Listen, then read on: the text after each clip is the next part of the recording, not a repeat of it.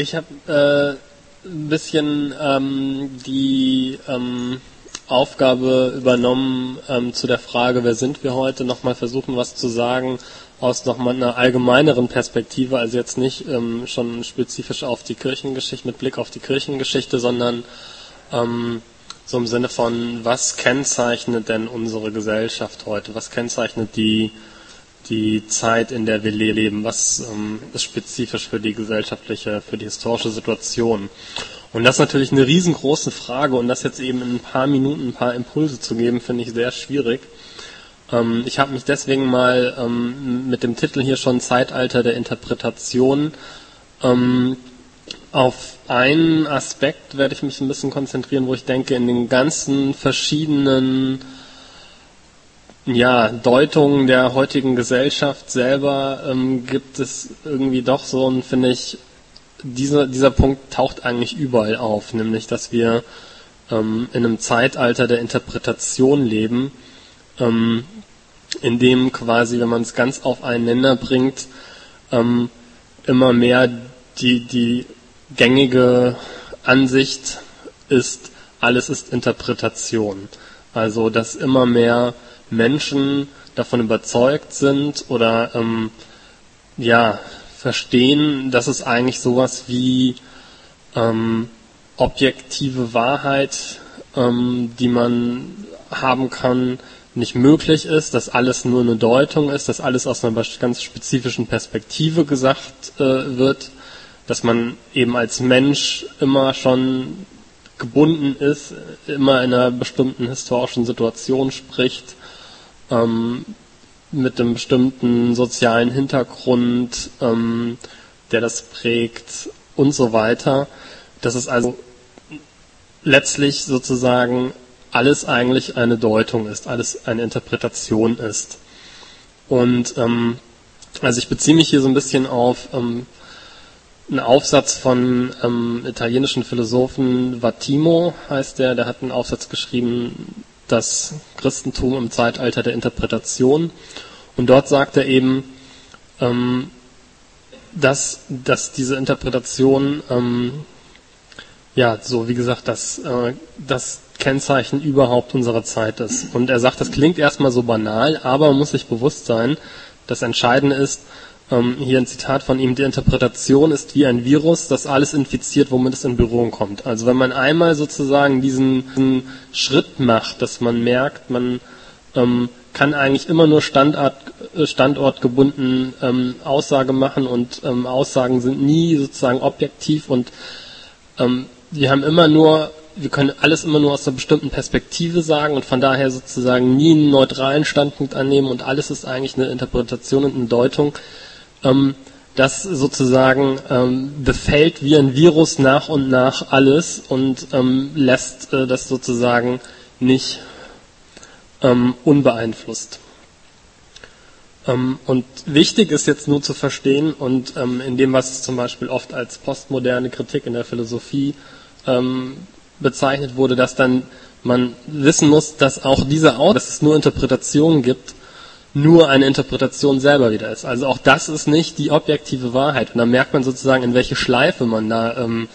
äh, reinkommt, wenn man, wenn man einmal äh, sozusagen auf diese Art und Weise ähm, mit diesem Denken, sage ich jetzt mal, infiziert wird. Und ich sage das jetzt einfach mal so ganz, ähm, erstmal so ganz wertneutral. Ähm, es, wie gesagt, es geht mir erstmal darum, das als ein Kennzeichen zu verstehen und gar nicht jetzt irgendwie zu bewerten, was ist daran gut, was ist daran schlecht. Ähm, und diese Wahrheit der Hermeneutik, also das alles ist, Inter alles ist Interpretation, das ist das, was Fatimo die Wahrheit der Hermeneutik nennt, ähm, deutet er, wie gesagt, als etwas, was nicht zufällig, fällig jetzt, heute und hier auftritt, sondern eben ähm, ganz spezifisch ist für die geschichtliche Situation, in der wir stehen. Als eine Entsprechung, also mit dem Bindestrich zwischen End und Sprechung auch absichtlich gesetzt an der Stelle, als eine Entsprechung unserer geschichtlichen Situation. Ähm, ich will das mal versuchen, auf eine andere Art und Weise zu sagen. Und zwar, ich habe hier mal so ein paar Bilder an die Wand geworfen, ein paar ähm, Urlaubsfotos. Ich dachte, ist eine gute Möglichkeit, mal ein paar Urlaubsfotos zu zeigen. Ähm, ist schon ein bisschen länger her, da war ich in London. Vielleicht erkennt es auch jemand von euch. Das ist im Hyde Park an, in der Speakers Corner, die ganz berühmte, wo ähm, ja sehr äh, meistens so, ich weiß nicht, da waren so sechs, sieben Leute, die standen auf so kleinen Leitern und haben unterschiedliche Weltanschauungen vertreten. Ähm, also da war dann ein Muslim dabei, ein radikaler Atheist, ähm, ein Kommunist, ähm, mehrere Christen ähm, und die standen da alle auf ihren Leiterchen, immer umringt von einer kleinen Menschentraube und haben dort sozusagen ähm, ihre Religion, ihre religiöse Weltsicht, ihre Weltsicht, die sie hatten, ähm, ja, meist auf sehr ähm, eloquente Art und Weise ähm, weitergegeben. Also es war, äh, das war das Spannende ähm, daran. Also ich bin dann dahin und habe mich ähm, dann mal mal zu dem Grüppchen gestellt und mal zu dem Grüppchen. Und der Effekt war so ein bisschen, ähm, wenn man da stand und sich das eine Zeit lang angehört hat, wie gesagt, die waren alle sehr redegewandt und hatten irgendwie gute Argumente und waren dann natürlich, die haben das ja nicht zum ersten Mal gemacht. Und man stand da und dann dachte so, ja, das klingt eigentlich doch irgendwie recht plausibel, was die da sagen. Ähm, und dann ist man zum nächsten gegangen und da ging das einem dann irgendwie nach einer Zeit lang genauso. Und irgendwann bin ich mal ähm, ein Stückchen zurückgegangen und habe mir das Ganze aus einer, einer gewissen Distanz ähm, angeschaut und dann war das plötzlich dieser Effekt, dass man dachte so, es hat es war so, als ob sich das gegenseitig neutralisiert hätte und man so, dass sozusagen die Botschaft, die die hatten, nicht mehr auf der inhaltlichen Ebene wahrgenommen hat, sondern eher so, was man so die metakommunikative Ebene nennen könnte. Und dann haben quasi alle nur noch äh, gesagt, so, ich habe die Wahrheit, ich habe die Wahrheit, ich habe die Wahrheit. So und das hat sich irgendwie gegenseitig neutralisiert. So und ich glaube, das ähm, und, und und da habe ich so, glaube ich, zum ersten Mal richtig begriffen, was es eigentlich heißt, dass wir so in einer Gesellschaft leben, wo es ja Pluralität gibt und ähm, das dazu führt, dass eben sowas wie, dass es eine objektive Wahrheit gibt, ähm, in Frage gestellt wird. Und ich glaube, diese, ähm, dass nämlich sehr viele Menschen heute das so wahrnehmen, dass aus allen Ecken und Enden irgendjemand sozusagen sagt, ich habe die Wahrheit, ich habe die Wahrheit und ähm, diesen, diesen Schritt in eine Distanz, die ich da gemacht habe, sozusagen mir das Geschehen ein bisschen von weiter anzugucken, das ist, glaube ich, dieser Schritt, den man macht, indem man sagt, ja, eigentlich ist alles eine Deutung. Also das ist sozusagen so, so eine, ähm, alles wird irgendwie reflexiver, alles, man betrachtet alles nochmal aus einer stärkeren Distanz heraus und kriegt auch sozusagen einen anderen Blick auf die Dinge. Und da erscheint es äh, einem dann so sozusagen, dass man merkt, Moment, das kann nicht mehr der Modus sein, irgendwie, wo wir heute Leute überzeugen können, indem wir irgendwie genauso ein anderer Chor sind sozusagen, der laut ruft, wir haben die Wahrheit. Ähm, und wie gesagt, für mich war das so ein Schlüsselerlebnis, weil, weil mir das alles theoretisch total bewusst war, aber da habe ich das nochmal so irgendwie begriffen, ähm, was das, was das wohl bedeutet, ähm, dass wir in einer pluralen Gesellschaft leben und ähm, in einer Gesellschaft, die irgendwo zunehmend gesagt wird, alles ist Interpretation und es gibt keine objektive Wahrheit. Ähm, also man könnte auch sagen, es ist eine Welt und eine Gesellschaft, in der die Idee des Universellen ähm, problematisiert wird, also sowohl, dass es also Werte gibt, die für alle Zeiten in, zu allen, in allen Orten gültig sind, oder dass es eine Wahrheit gibt, die zu allen Zeiten und zu allen Orten gültig ist, und was man ähm, auch als darunter fasst, ist, was man sagt, Lyotard, das ist ein französischer Philosoph, ähm, er hat es genannt, die Ende, das Ende der großen Erzählung. Also das ähm, große Erzählung ist für ihn so eine Meta-Erzählung, quasi, was man auch sagen könnte, eine Weltsicht oder eine Weltdeutung. Ähm, also eine Erzählung, die uns sagt, wo kommen wir her, wo gehen wir hin und was eigentlich ist der Sinn von allem. Mm, ich würde das so deuten, ähm, dass das Entscheidende eigentlich für uns heute ist, dass es nicht das Ende der großen Erzählung überhaupt ist, weil ich glaube, wir Menschen können auch eben wie mit den Institutionen gar nicht ohne große Erzählungen leben. Wir brauchen immer eine große Erzählung. Aber was unsere Situation kennzeichnet, ist, dass die großen Erzählungen der westlichen Zivilisation, der westlichen Welt, in der wir leben, sozusagen zu Ende sind. Und ähm, auch da ein Reflexionsschritt stattfindet, dass man merkt, Moment, wir haben ganz lange sozusagen in so einer Blase gelebt, ähm, wo wir dachten, wir wären, ähm, ja, die westliche Gesellschaft ist das, worauf alles hinausläuft. Und alle Gesellschaften, die anders sind, ähm, die werden auch irgendwann so werden. Ähm, eine große, eine große dieser Erzählung ist zum Beispiel die Erzählung vom gesellschaftlichen Fortschritt,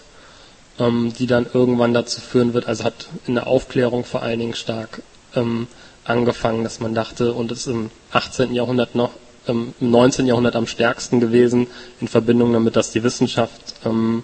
und technischer, technologischer Fortschritt sehr groß, äh, Fortschritt sehr groß äh, nach vorne gekommen sind. Und man dachte, man wird inner, man steht eigentlich kurz davor, sozusagen den Himmel auf Erden erschaffen zu können und die Natur komplett kontrollieren zu können und eine Gesellschaft zu bauen,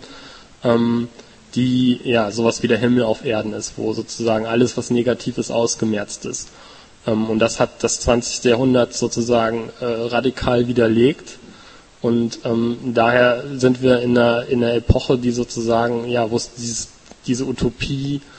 ähm, einen Himmel auf Erde schaffen zu können, äh, längst ausgemerzt ist, sozusagen kein, kaum jemand noch hat.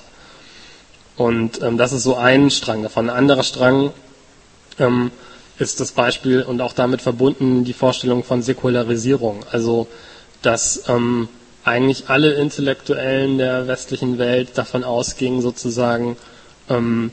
also ein wichtiges Mittel war neben der Wissenschaft und damit zusammenhängen eben Bildung und dass Menschen gebildet werden und gebildete Menschen sind dann nicht mehr von Religion ähm, abhängig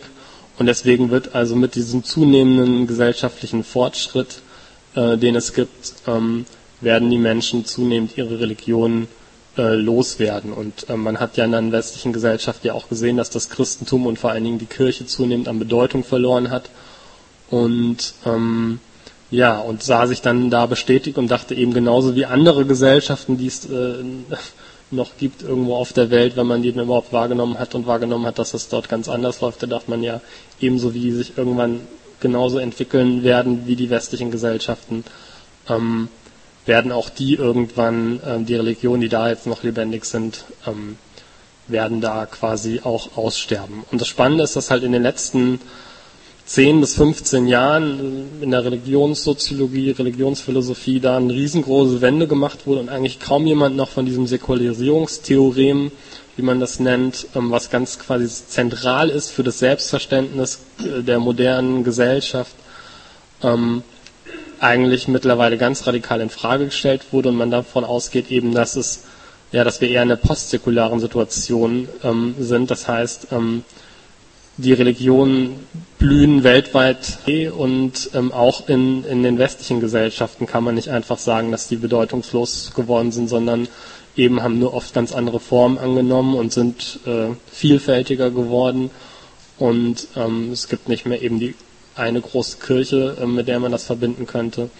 Aber wie gesagt, äh, man merkt, es gibt irgendwie so zumindest auch einen Auftrieb wieder des ähm, Spirituellen und ähm, also all das kommt, ähm, wie gesagt, man, man geht nicht mehr davon aus, dass man irgendwie ähm, die Religion irgendwann zu Ende sein wird, sondern man merkt, das ist doch irgendwas, ähm, ohne dass die Menschen irgendwie nicht können und wo es eine große Sehnsucht nachgibt. Mhm. Genau, also man könnte auch, glaube ich, das vielleicht noch, also man könnte auch, glaube ich, das vielleicht noch als allerletzten Punkt jetzt, das, was auch sonst unter Postmoderne, was ja, denke ich, einigen von euch die ganze postmoderne Diskussion auch ein bisschen ähm, ein Begriff ist, auch in Zen, jetzt mit dem Ende der großen Erzählung, die Postmoderne ist selber auch so eine Aufklärung über die Aufklärung sozusagen, dass die westliche Gesellschaft sich darüber bewusst wird, dass sie eben nicht die eine große Wahrheit ähm, hatten mit ihren großen Erzählungen, die sie über sich selber hatten, wie Fortschritt und Säkularisierung. Ähm, und man könnte jetzt noch andere nennen, aber das würde zu weit führen, sondern dass sozusagen ähm, sie nicht einen übergeordneten Standpunkt haben, sondern ähm, dass andere Kulturen, äh, wie gesagt, äh, eben einfach Dinge ganz anders sehen und ganz andere Weltanschauungen haben und sie, man wird sich zunehmend bewusst, man ist nicht die überlegene Weltanschauung. Und auch das führt wieder dazu, dass man sozusagen die eigene Position in Anführungszeichen setzt und sagt, ja, okay, auch unsere Weltanschauung ist eben eine Anschauung und ist eine Deutung und führt genau in diese Spirale rein, ähm, die ich am Anfang kurz versucht habe, so äh, zu, zu zeichnen. Also soweit ganz kurz mal ähm, ein paar Gedanken zu dem Zeitalter der Interpretation, in dem wir leben. Und mh, beziehungsweise vielleicht ein Punkt noch, ähm, was ganz spannend ist bei Vatimo, äh, eben, das habe ich jetzt nicht weiter ausgeführt, aber dass er auch sagt, eben, und da kommen wir wieder jetzt auf die Kirchengeschichte, dass diese, ähm, dass dieses Zeitalter der Interpretation eben auch nicht zufällig auf dem Boden der Kultur gewachsen ist, ähm, die äh, eben christlich geprägt ist, sondern dass das letztlich sozusagen eigentlich bei ihm ist es sogar so, er ist so radikal und sagt, das ist die konsequente Fortentwicklung davon, ähm, sozusagen. Also die, ähm, die Wahrheit der Hermeneutik ist eigentlich eine biblische Wahrheit. Ähm, und ähm, also das kann man natürlich ähm, kontrovers diskutieren, aber ich finde, er macht damit auf einen sehr wichtigen Punkt deutlich. Und wenn wir heute gucken ähm, und merken, wir leben irgendwie in einem Missionsland, wir müssen sozusagen eigentlich wie äh, denken wie Missionare, dass wir sozusagen in eine fremde Kultur hineinsprechen müssen, um uns überhaupt verständlich machen zu können. Da muss man sich gleichzeitig, aber das ist, denke ich, auf der einen Seite richtig, und gleichzeitig muss man sich bewusst werden, dass ähm, wir eben doch in einer Gesellschaft ähm, leben, die zutiefst von christlichen, wenn auch säkularisierten christlichen Werten geprägt ist. Also ähm, was es eben hier auch gesellschaftlich gibt an Wertvorstellungen, ähm, ja, wie soziale Gerechtigkeit oder Menschenrechte und Würde des Menschen, wo man sehr klar zeigen kann, das sind eigentlich Werte, die sind aus dem Christentum gewachsen. Und ich glaube, da ist mein, mein, mein Gefühl, da haben wir noch überhaupt nicht ähm, begriffen sozusagen, wo da eigentlich ein Packende ist, ähm, wo wir super gut dran anschließen können, ähm, was wir aber quasi oft gar nicht wahrnehmen. Und ähm, wie gesagt, es wäre vielleicht ganz spannend jetzt zu diskutieren, wo das sein könnte und auch, wie gesagt, inwiefern dieses alles ist Interpretation, also jetzt natürlich ein bisschen, wie gesagt, auf äh, vereinfacht gesagt, also inwiefern das etwas ist, was eigentlich sozusagen, ob das eine biblische Wahrheit ist oder nicht, oder also steht das dem entgegen oder ähm,